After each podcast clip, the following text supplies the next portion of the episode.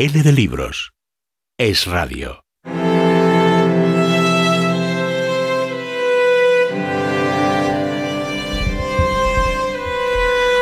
Hoy en el de Libros les vamos a presentar un proyecto editorial muy completo, que es una guía de, de, viajes, un compendio literario, una suerte de cuaderno de ilustraciones y en definitiva un regalo perfecto para todos aquellos que les gustan los libros, les gusta el arte, les gusta las ciudades, en definitiva para todos aquellos amantes de lo bonito que hay en nuestro país, de lo bello.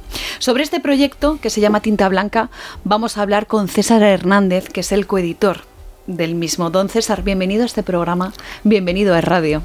Muchas gracias, Carmen, por, por, invitarme. La verdad es que este es un proyecto en el que se aúna una serie de pequeñas obras de arte, que también son obras literarias, eh, que están muy vinculadas a los viajes, pero a mí me gustaría, César, que nos contaras cómo surge esta iniciativa, la de Tinta Blanca, que arranca con una serie de cuadernos sobre ciertas ciudades y que se va ampliando posteriormente a una especie de universo agrupado bajo este nombre, el de Tinta Blanca.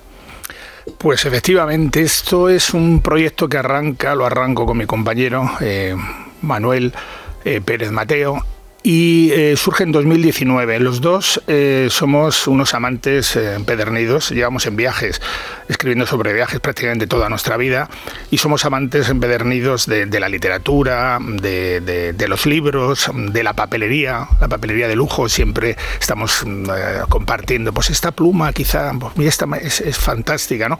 Entonces queríamos hacer un, libro que en principio nosotros mm, pensábamos, y creo que estábamos en lo cierto, que no, no existía y es un libro que pueda eh, agrupar, aglutinar, eh, eh, digamos, las tres, los tres aspectos que a nosotros nos parecían más interesantes. Por una parte, queríamos tener una obra narrativa escrita por periodistas y escritores que conocieran muy, muy bien la ciudad y el destino del que fuéramos a hablar. Eh, para realmente poder captar el alma de la ciudad. Queríamos, por otra parte, eh, mm, incluir ilustraciones siempre en vez de fotografías, que es algo que estamos siempre eh, obsesionados con ello.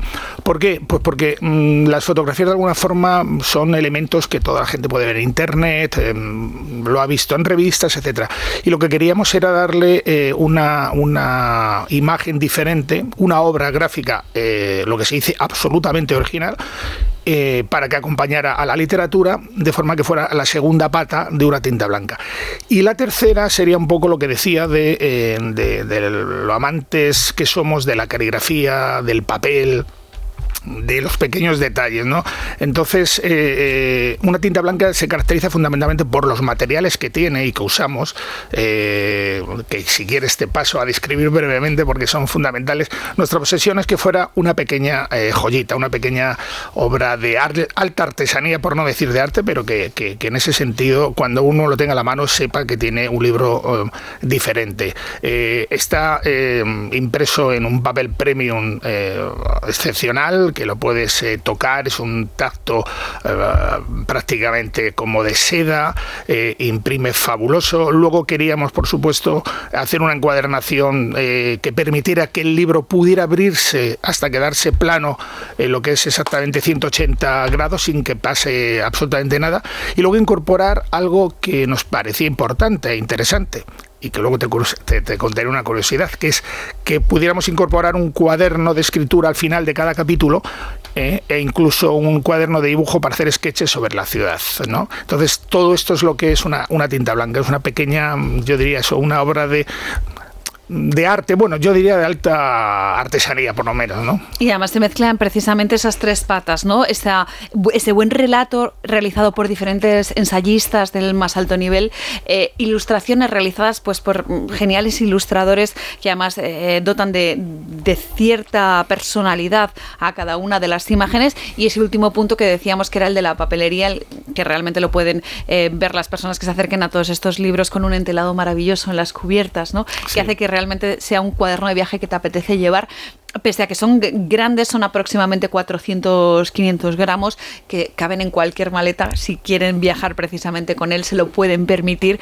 porque mm, le van a sacar mucho partido también por esos apéndices de los que estamos hablando, ¿no? Esos pequeños cuadernos de viaje con eh, páginas rayadas, si lo que quieren es escribir algún relato, o unas páginas en blanco de excelente calidad, si lo que les apetece es bocetar, ¿no? Sobre la, sobre la, propia. Sí, y, Te, y te comentaba que eh, la curiosidad es que eh, nosotros eh, nuestra ilusión era que se usaran eh, dramáticamente, como digo, es decir, que bueno, que tú apuntes, direcciones, eh, sensaciones, que pudiera escribir mm, pensamientos, etcétera. Y lo que nos ha llegado de todos nuestros lectores es que no quiero escribir, no quiero mancharlo. Da pena. Entonces, bueno, digo, mm, pretendíamos que una tinta blanca fuera del autor que lo compra y la haga suya también con su con sus propias explicaciones. Anotaciones, ¿no? O he visitado este sitio y quiero pues añadir esto, una recomendación quizás gastronómica o algo alguna anécdota, alguna anécdota ¿no? que pueda estar ahí presente y la verdad es que da pena porque es tan bonito como objeto. Y por eso les decimos que es un objeto eh, que puede funcionar perfectamente como regalo, tanto es así que Tinta Blanca precisamente ha sacado, por así decirlo, una serie de subproductos extraídos directamente de estos libros de viajes, como por ejemplo las ilustraciones llevadas a, por así decirlo, a un gran formato para acabar siendo pues unas láminas dignas de enmarcar para todos aquellos amantes de los viajes y de las ciudades que tienen precisamente eh, su objetivo todos estos libros. Efectivamente, lo has definido muy bien. ¿Qué ocurre? Que mm, cuando un artista gráfico te, enseña las 50 ilustraciones que aproximadamente lleva cada título nuestro en tinta blanca, eh, descubres que hay detrás una verdadera obra de arte, es decir, una interpretación del lugar, del destino. Y entonces nos parecía que, que se quedaran las láminas simplemente en el libro, nos parecía un poco poco, es decir, queríamos darles un poquito más de vida un poco más de, de, oportunidad de que se disfrutara de ellas. ¿no?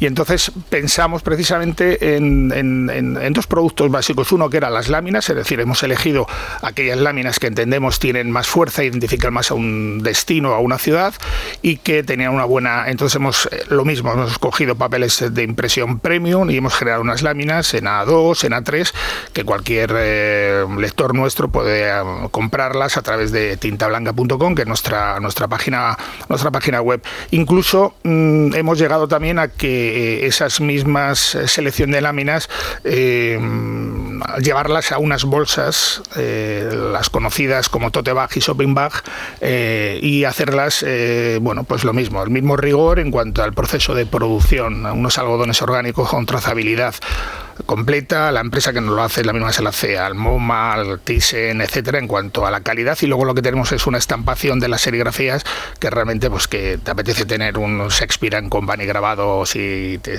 apetece ir a París o tenerlo aquí, o bueno, muchas de las eh, bolsas que, tenemos, sí. Aquellas personas que se acerquen al catálogo de Tinta Blanca a través de su página web van a ver muchas ciudades españolas muy conocidas, también de ciudades fuera de nuestras fronteras. Y luego, César, a mí hay una cosa que me gusta mucho, eh, son aquellas rutas, por ejemplo, que no son en particular sobre ninguna ciudad, sino que son, pues, por ejemplo, los caminos del Quijote que escribe Antonio Lucas, o por ejemplo las ciudades de Machado, porque Machado estuvo en más de una, ¿no? Entonces, este, esta suerte de, de compendios, ¿cómo se os ocurrió? Bueno, pues digamos que, para nosotros el, viaje no solamente es ir a un destino, una ciudad, sino que entendíamos que, hacer un viaje literario, eh, aprovechando un paisaje, una geografía, pues podía aportar un poco nuestra propia idea de, tinta blanca. Y entonces arrancamos con el libro de Antonio Lucas, Los Caminos del Quijote, que es un texto absolutamente fantástico, poético que hizo Antonio y que te hace una visión suya personal mm, por un recorrido por la por la Mancha muy muy interesante con unas ilustraciones de Ana Jaren que, bueno yo cuando veo la eh, una, esa, una ilustración donde Dulcinea se apoya en, sobre Don Quijote con una ternura increíble pues pues me encanta. Y luego hablabas también de las ciudades de de Machado, que fue una propuesta con el que nos comentó el amigo y poeta eh, Carlos Aganzo, de, hacer un recorrido por las ciudades donde habitó, donde estuvo y vivió Antonio Machado. ¿no? Y entonces un poco es el, el, recorrido desde su infancia en Sevilla, cuando empieza a ver los, eh, los vapores yendo por el Guadalquivir, hasta su triste desenlace en Coyur cuando, cuando fallece. ¿no? Entonces son como libros de, libros de viaje realmente literarios y un también, Carmen, de sacar eh, Los Mundos Infinitos de Lorca, eh, que, va en este mismo plan. Luis Antonio de Villena ha hecho un libro precioso que arranca con toda la geografía granadina eh, y luego, por supuesto, pues nos lleva a destinos como, como Nueva York, por supuesto, Buenos Aires y todos sus recorridos por, por Cuba también y por muchas ciudades españolas donde, donde viajó. Y ahí se permiten precisamente ver los destinos, pero no solo eso, sino también la atmósfera cultural en la que entre comillas, se contextualiza ¿no? todo, todo el, la ruta, lo que es la descripción ¿no? de cada uno de los, de los lugares a través de las ilustraciones de los artistas que, que van ilustrando, que van adornando todos estos textos. a mí me gustaría saber, César, em, cómo es la génesis de cada uno de los libros, puesto que son dos los protagonistas, por un lado el escritor y por otro lado el ilustrador. Eh, ¿Cómo es la metodología? Primero escribe uno y, e ilustra otro, entre ellos? Bueno, pues buena pregunta. Eh, en principio lo, normal es que nosotros busquemos la persona que queremos que lo escriba, porque sepamos que conoce en profundidad el destino o la ciudad, eh, y, a la vez estamos pensando en distintos ilustradores, que pueden ser ilustradores, pueden ser pintores, eh, digamos que sean, que también conozcan muy bien el destino del que vamos a hablar.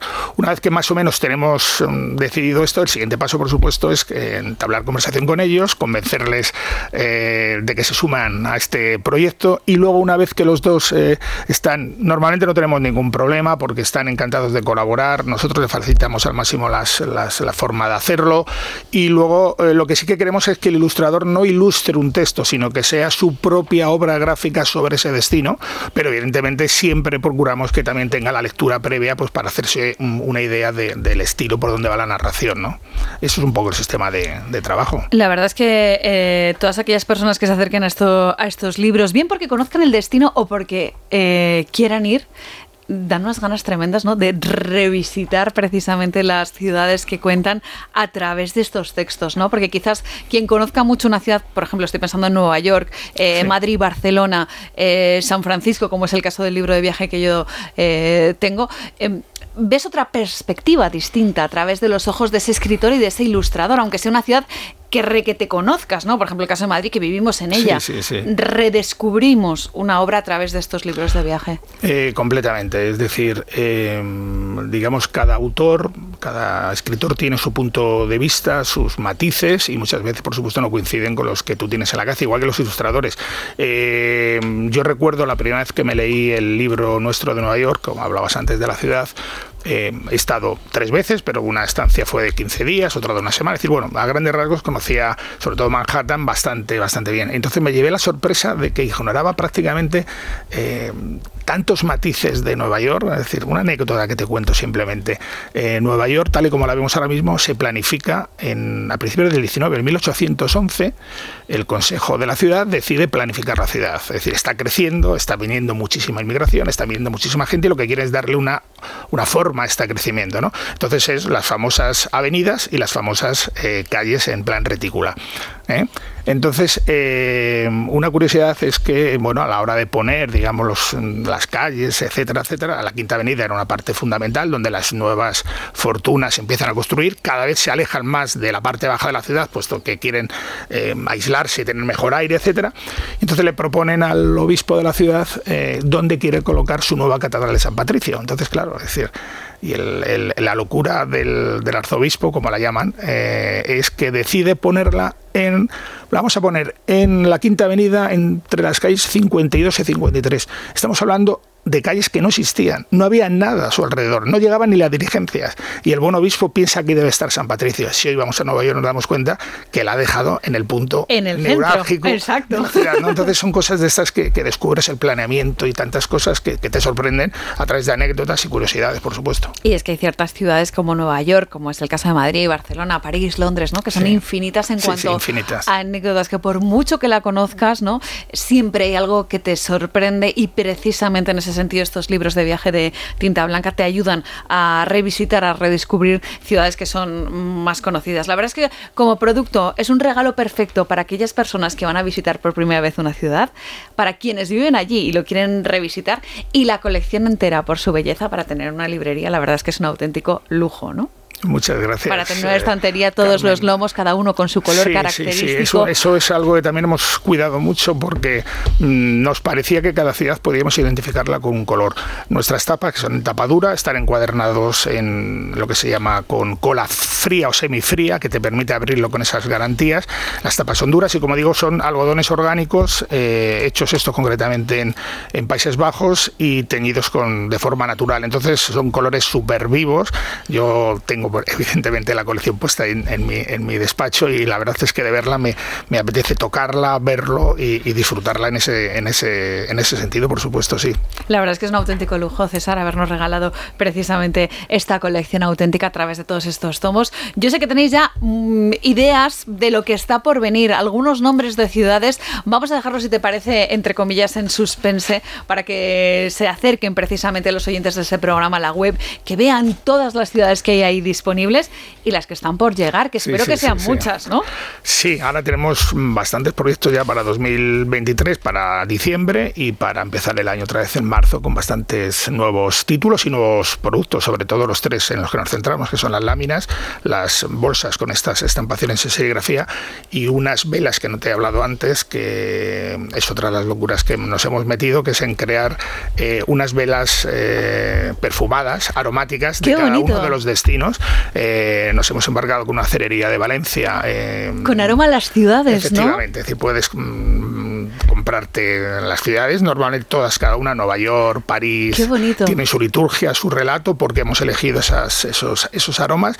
Y, bueno, es algo que cuando tienes en casa y dices, bueno, tengo esta de, Madrid, o tengo esta de París, o tengo esta de Nueva York, que huele a ámbar, a tabaco, a puerto. Y, bueno, son cosas que nos, que nos eh, hacen confiar mucho en el producto y en el proyecto Tinta Blanca que nos ilusiona trabajar en ello, independientemente de luego los temas económicos que aquí no entramos, puesto que los editores en ese sentido nos gusta desarrollar nuestra. Es una labor altruista, siempre lo decimos. En muchas ocasiones es más labor altruista. Pretendemos vivir de ello, pero hay veces que muchas veces, como decimos entre los socios, mm, estamos quizá. Podíamos, no, no, no podíamos. Vamos a seguir con, con, con la calidad del papel, con la calidad de, de, las estampaciones y de las ilustraciones, porque si no, no somos tinta blanca en ese sentido. Sí, que es algo como diferencial, ¿no? Esa apuesta por lo bonito por lo bello que decíamos anteriormente, por una bonita papelería, por una buena composición de textos, por unas ilustraciones a todo color eh, muy relacionadas precisamente con ese texto y en fin hacer un producto un poco diferente que se sale de lo que sería pues el tradicional cuaderno de viajes o la guía de viajes, ¿no? que está más enfocada para el consumo rápido.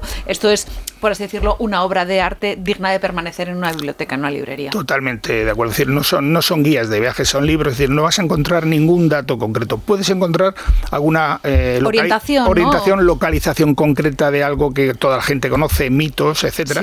Pero en el fondo lo puedes leer ahora, lo puedes leer a cinco años, que no es un poco como, como el cerebro humano, que tienes que dar muchos años para que cambie un poco nuestro supuestamente cerebro reptiliano. En este caso yo creo que es un libro que tiene eh, muchos años por delante, puesto que son pretenden captar el alma y el alma, digamos, no tiene condicionantes prácticos en nuestros libros. Desde luego que sí, es un libro con vocación de perdurar y por tanto tener un buen hueco en nuestras librerías. Pues César Hernández, coeditor de Tinta Blanca, muchas gracias por este proyecto, lo primero de todo, y por habernos explicado un poquito más a fondo cada una de las ideas que están detrás de estos libros de viaje y le recomendamos a todos los oyentes que se acerquen a vuestra página web, si te parece, para que precisamente allí vean todos los cuadernos que hay disponibles y esa amplia gama que va acompañando a cada uno de, estas guías. Pues muchas gracias Carmen por, por invitarnos y por eh, hacer eh, que conozcamos Tinta Blanca a través de Radio. Muchas gracias. Pues hasta el próximo destino.